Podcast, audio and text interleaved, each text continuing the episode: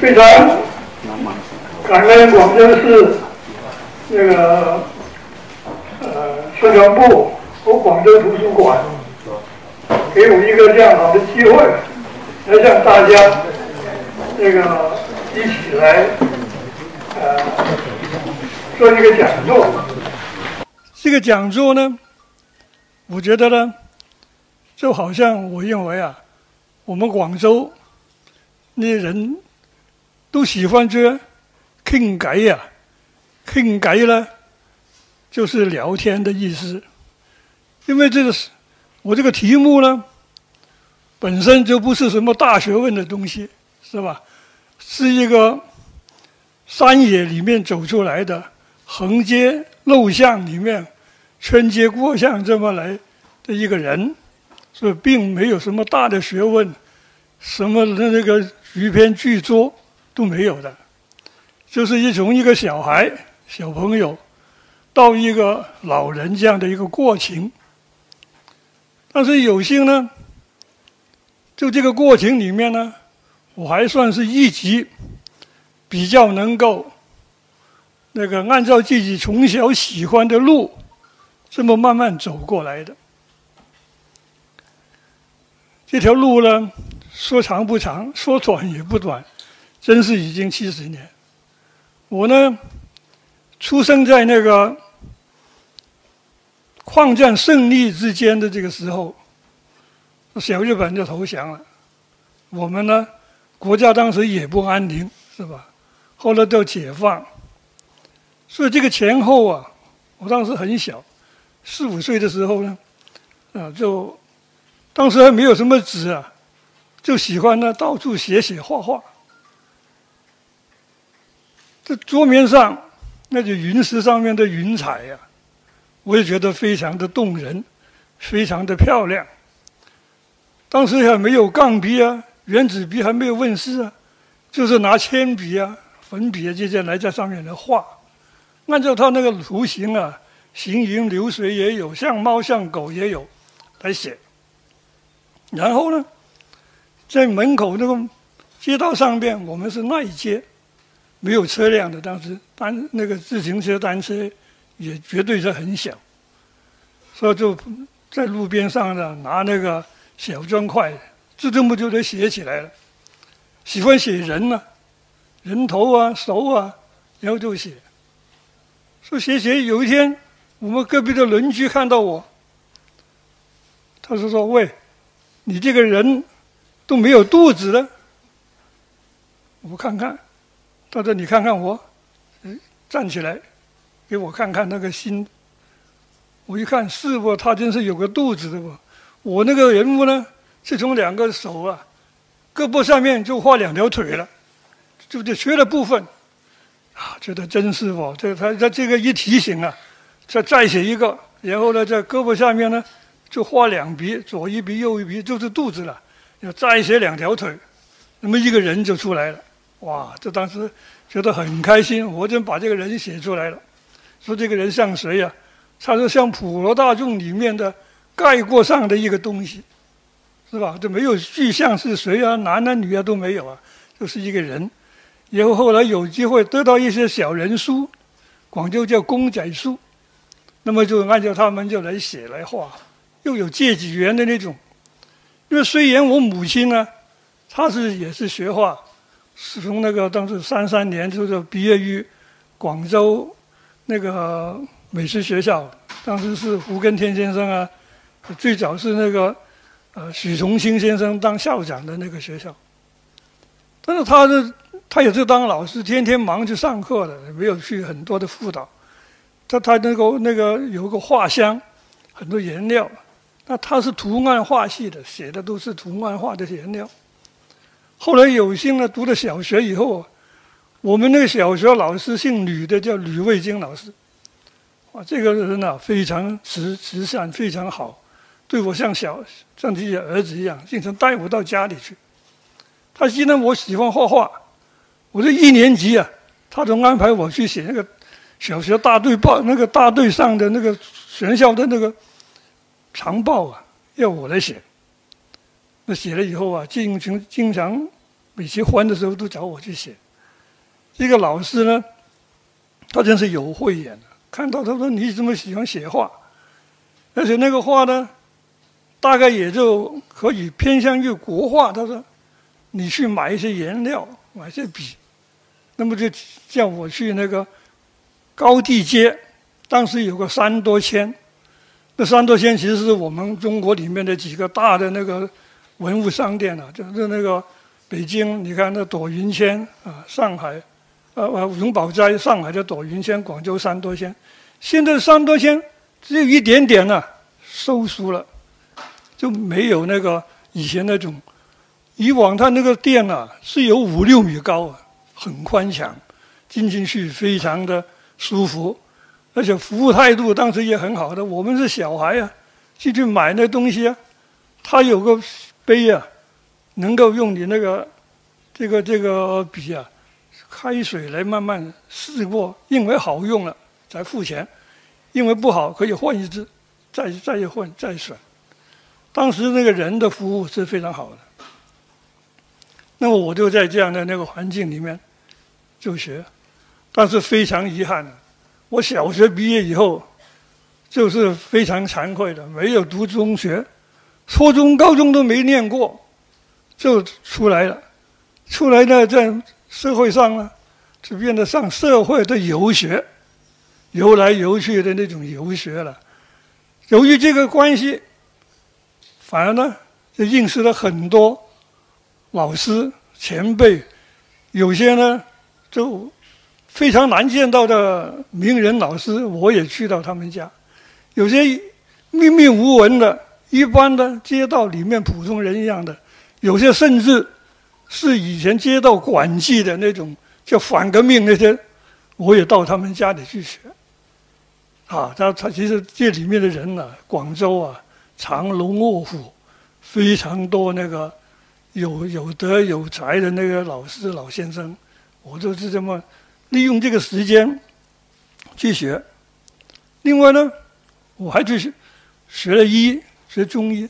这个老师当时是广州的大名医了，他在中山。医学院的中医主任，他能够看上我，真是给我上课的，不是什么是挂挂名的。我另外他有三个那个侄子，我一个朋友，我们就一起每个礼拜的两个下午跟着他来学中医。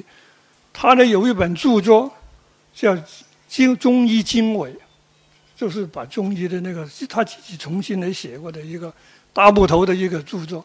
我们就学这本书，那么里面呢，既有现代的文，也有引用古文，是吧？那古文我们大开始就接触了。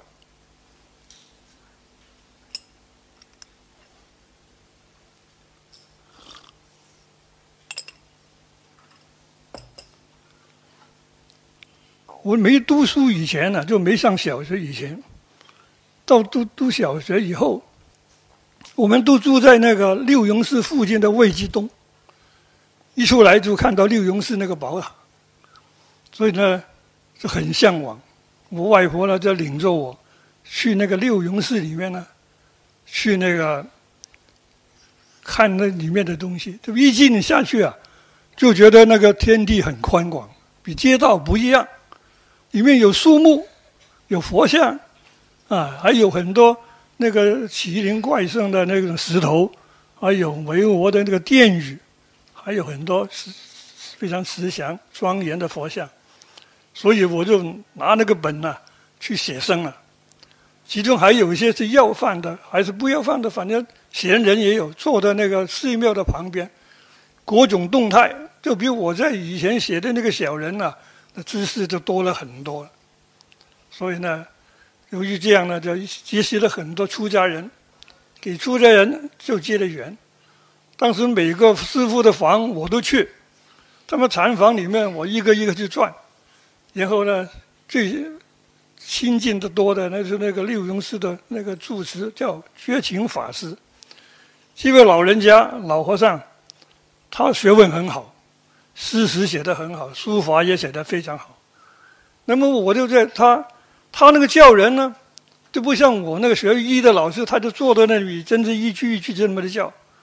这位老和尚不是的，在言语中里面，就是谈话里面就给你启发，问你的东西和讲的东西。比方，他没有叫我写诗，但是他经常给我念那个诗的格律啊，这这平平仄平平仄仄平平平平仄仄仄仄仄平平，把这个格律给我念一下，我要跟着念。结果由于这种韵律的那个混淆啊，后来写诗就写得朗朗上口，包括中山大学那些，好像方孝岳先生这些，那那些诗人，他都认为哎，你写的诗朗朗上口哦。我就知道原来是我跟薛清老和尚，他们也是老乡识了，以前在上海在这地方做认识。所以呢，这位老和尚。他其不光自己厉害，他收的学生里面呢，也有一个是我们可能在座在座喜欢书法的人都知道，有一位叫林散之，这位老先生呢，也是四十年代皈依觉清老和尚的，是跟他学佛的。所以呢，你看，我我们看到那个林散之的诗集里面呢，就有专门写给老和尚的五首律诗，这一气写的一组组诗都写给这个老和尚。老和尚回了广州以后，也有写七律送给这个学生。说以往老那个前辈们的交流啊，是非常有文文采的，不是就这么说说话、打打电话，以前都表之于文，表示于文字。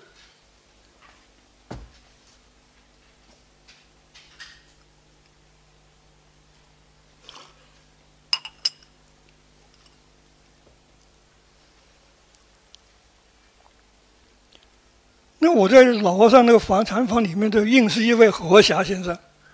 何霞老师呢，是我们广东省文史馆的馆员。这位老人呢，是辛亥革命的老人。这次省文史馆在那个二沙岛的美术馆展出里面，有一幅他送给文史馆的画，非常好。这次文史馆就珍藏了。说这这今天我们文史馆莫馆长也来了，而且我心里上非常感谢，因为文史馆呢。这后来我就由于没有去读那个中学、高中，就到了考到了省文史馆和市文史馆祖籍的那个文史夜学院里面去读书。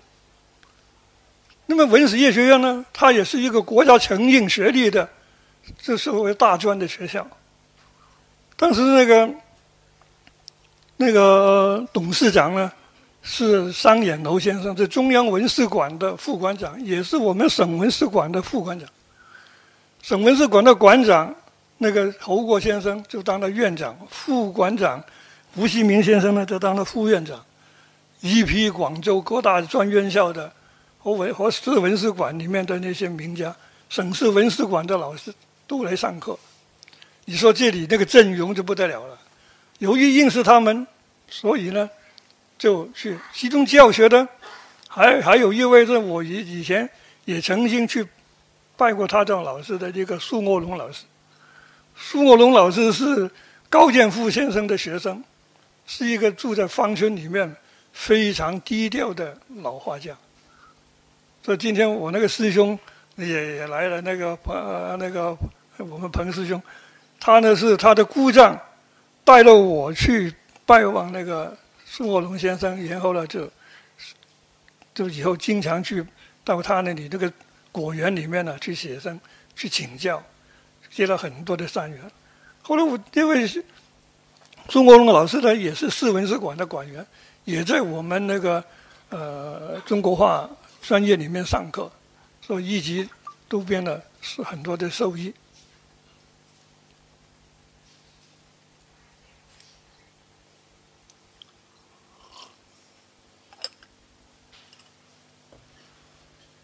所以我说我走的那条路啊，就是这么样的一条，这从社会那个各各个方面，其中有一些，好像有一位叫姓何的叫何老安，这位老先生呢，我受他的影响最大，他的诗词、书法、篆刻都很好的，我现在用笔还是受他的影响，都是全部开来以后呢。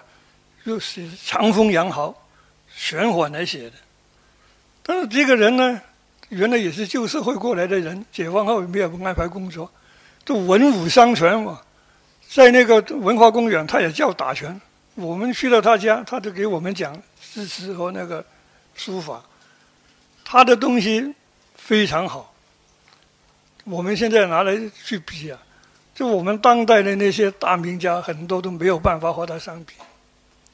还有一位是罗宇山先生，也是，也是那个没有安排工作的，都是闲在家里的。这去到他那里呢？这位先生也是诗词歌赋非常好，书法也是一流的。最近呢，我们在岭南出版社给他编一本他的作品。这部作品呢，是他的那个诗词和那个书法和篆刻，随便拿一样出来都是不得了的东西。那么这些先生啊，他呢认为说没工作，也没有价值。人呢，但是有个好的地方呢，是非常随和。而且呢，没有一点衰颓的感觉。人呐，在高位的上边风光的时候，可能会为非是物；当那个不得意的时候，很可能唉声叹气的。但是这帮老人呢，我认识他们，不光他们在位哦，那个很好的，呃，或者是已经呃一点生活来源都没有的时候呢，没有在我们面前呢。讲过一些衰颓的话，所以我说这些先生都是衰而不颓，没有一种颓废的，还是这么喜欢的。那我有时候请这位罗先生去外面吃饭呢，到那个人民公园前面那个叫六六合居啊，这个北方馆，两个人吃来吃去都不要一块钱的，他因为一毛钱一个红白豆腐汤。一毛钱一个红烧豆腐，一毛多钱就是那个饺子的，然后两几毛钱就是当时五六毛钱就有一斤那个就在那个熟酒啊。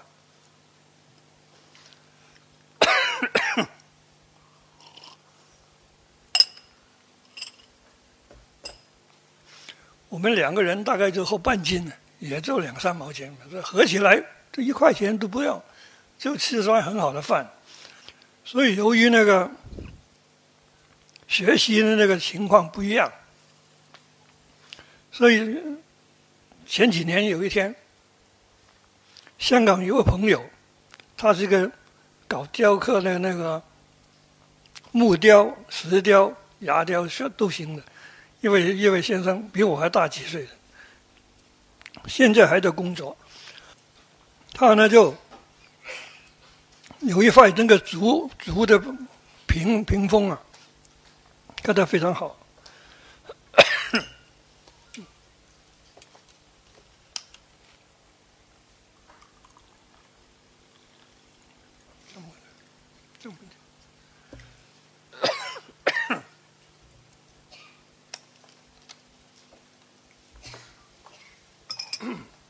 不好意思，老子咳嗽。他呢，请我给他，他要用用那个托用那个麦来托好的一个用纸型纸的那种托板，请我给他提，我就想到了，他那个题目呢，就叫石继龙，是一个后赵的一个王皇帝，后后武王武王。这 石继龙呢，是个将军，也是个后来是个皇帝。他带了一帮他手下的将军去问一位老和尚，一位禅师。问什么没有说，就是这个图面就是这样，就是他就问道。这个道啊，就是一个路径的问题嘛，前途啊，路径。每个人的前途，每个人的路都不一样。所以我就写了这首诗。为他写的这首诗，这首诗就是《石继龙石继龙问道图》。我念给大家听听哈，有些大家会看。问道，问道哈，何为道？什么叫道呢？禅师急急言，那个禅师没有回答他，闭着眼睛，仰着头，哇，我在看上面的，仰观。天云际鹤，他仰着头，那大家也仰着头看看，哇，上面有云云云际里面呢，有那个白鹤在飞，啊，就云鹤啊，云道啊云云道在天边，这个白鹤它的道啊就在天边，花月。善于解，临渊善于，他的其道在透，其道透碧渊。这鱼的那个道啊，透在碧渊里面，在水里。行者无穷路，行者是路上走的人，无穷无相的路。我们修行的人和走路的人和进步的人和无聊的人和什么什么的人的。无穷无尽的路，言结口出莲，也说话的人呢，口灿莲花，是讲好话的，不是说废话就是坏话，要出莲花，这是言路。所以为什么说领导不要阻挡那个言路的言路很关键的，防民之口啊，胜于防春，防春川川川流的春。所以呢，是非常猛。人的口不可以去，这言有言路。梦中行已月，梦中呢有梦路啊。原来讲有个人，在旅途间，在饭店里面，在客店里面，一下子睡的坐坐坐就睡过头，到了那个一起走过去外面，结果外面呢有人迎接他。到了王宫里面，皇帝喜欢他，给女儿配了他，做了驸马。后来又当了官，越当越大。后来有一天，突然间有人进来说，有人来攻打了，啊，要要要火烧我们了，一下就惊喜过来，醒了，原来就坐在那里做梦，发了个梦，要出去看看，南边有一棵槐树，哇，那些人在搞那个。那些人在搞那个树下面的一个蚁窝、蚁穴，把那个蚂蚁啊导出来，用火、用水的去烧，用搞。原来他的梦，云云梦啊，到了那个蚁蚁蚂蚁的国家里面，做了那个蚁王的女婿去了。所以就是梦露，梦中行蚁月，滴露化青烟，一滴露水。我们在那个树叶里面看到有露水，晶莹透天。再看看，再看看，再看看，没有了。哇！滴露化阴天，这些化阴那个阴烟呢，升到上面去，变成云彩，然后又变成雨露又下来了。所以那个都是循环不息。这个也是，就是新天之路了。它这个水也能兴天，你看，所以这是这是一个循环的一个路。所以最后啊，我们是就是佛教里面说啊，波也开心窍啊，波也波罗蜜，波也就是智慧。你有这个智慧开了心了，就因无所住焉，就就因无所住而生其心。六祖大师。就是听到《金刚经》里面这句话开悟了，所以他就知道，都是啊那个不应该有那个执着有住的，这无挂碍，这无有障碍，没有恐怖，远离颠倒梦想，这些呢都是一个路怎么走，人生怎么过，我们怎么学习，怎么悟道的问题。这这首诗写了给那个张先生呢，他也很开心。就由于他那个出出版的话，脱成了那个脱本以后，就等于给我一个写东西的机会，这也是一个学习和创作的一种资源，是吧？所以有时候朋友来烦你，要你去看的时候呢，你不要以为是一个难什么艰难的地方，很很高兴的接受他的那个要求，然后。创作下来的东西，就是自己的那个一个学习的成果。我刚才说啊，我在那个文史业学毕业那个时候是一一九六五年，那时候呢，那个钱是很金贵的。我买的一本小书，就就大概有二十来公分，不到三十公分的高，接起来就二十公分宽，打开来也就四十公分宽。这本书，这本册页，我就。拿去请我的所有的老师给我写一些话，一些书法或者一些，结果呢，写了，我就很多老师给我写。第一个就是我们那个院长侯国老师给我用篆书来写的，然后那基本老师都写。秦国生先生。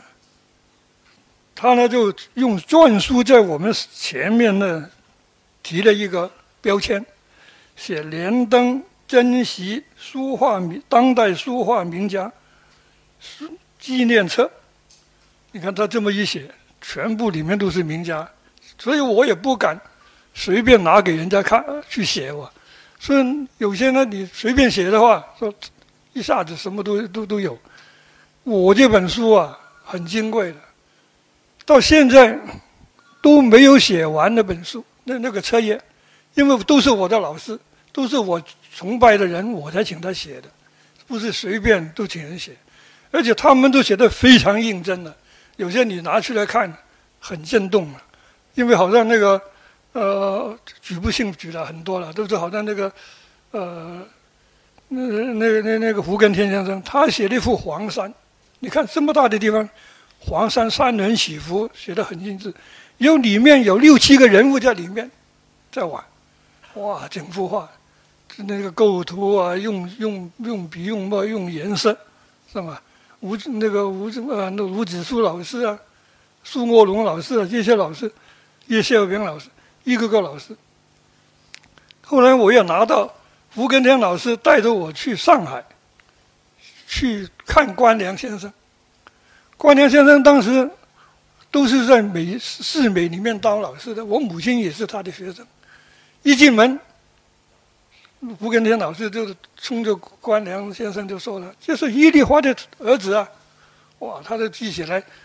当时我母亲在在学校呢，还是有点对老师对他好好感的，也讲的可以，所以呢又是比较是那个成绩比较好的。他就马上就过来交代我们，然后给我就写画了。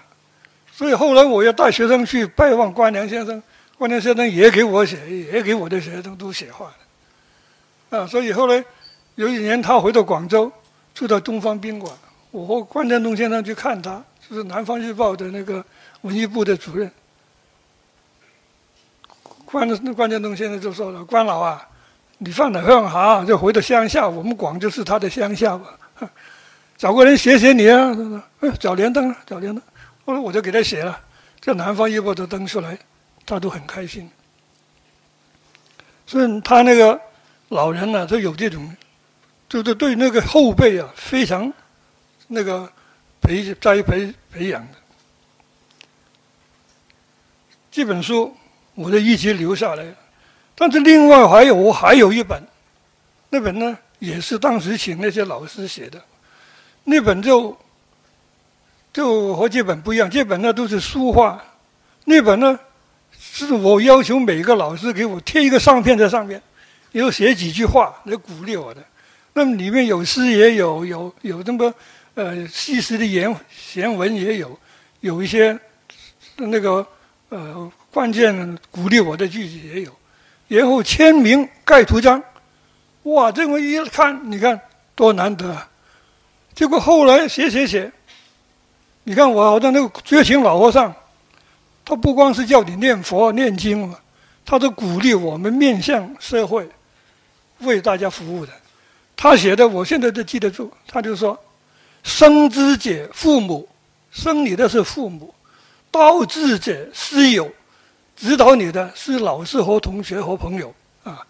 其余你想树立优良品德。”为国家人民造就利益者，你要是为国家为社会能够做做贡献的人呢，需要专师向友，因为我们是要尊重老师，崇尚朋友啊，朋友要崇尚的，不能互相攻击，不能互相诋毁。所以我呢就把这个四个字就写在上面，就是“专师尚友”纪念册。哇，这么好的一本书！后来文化革命了，文化革命很紧张啊，那时候呃无限上纲，烧烧东西都不得了。那我一个朋友看了我这本书以后啊，他说：“连登啊，你这本书啊，好是这真是很好了，但是会害人呐。”我是怎么回事？他说：“你看里面。”又贴了照片，又写了文字，又签名，又盖章。只要其中有一人出了毛病啊，就是反革命集团一个东西了。哇！我一听他说连累其他人呐，这个东西很麻烦的。我听听，毛骨悚然，汗都出来，觉得这样要害了老师们呢，我都真的心里很难过了。下决心把它消掉了，就没有了。就不能不能害人了吗？是吧？就把这本给消掉了，你看多可惜啊，是吧？所以我现在记起来，能够有些老师给我提示什么东西，我都尽量在脑瓜里面记住。东西没有了，但是呢，也能睡觉了，因为不会害人的嘛，是吧？都害人都麻烦了，是吧？人不好有害人之心呐。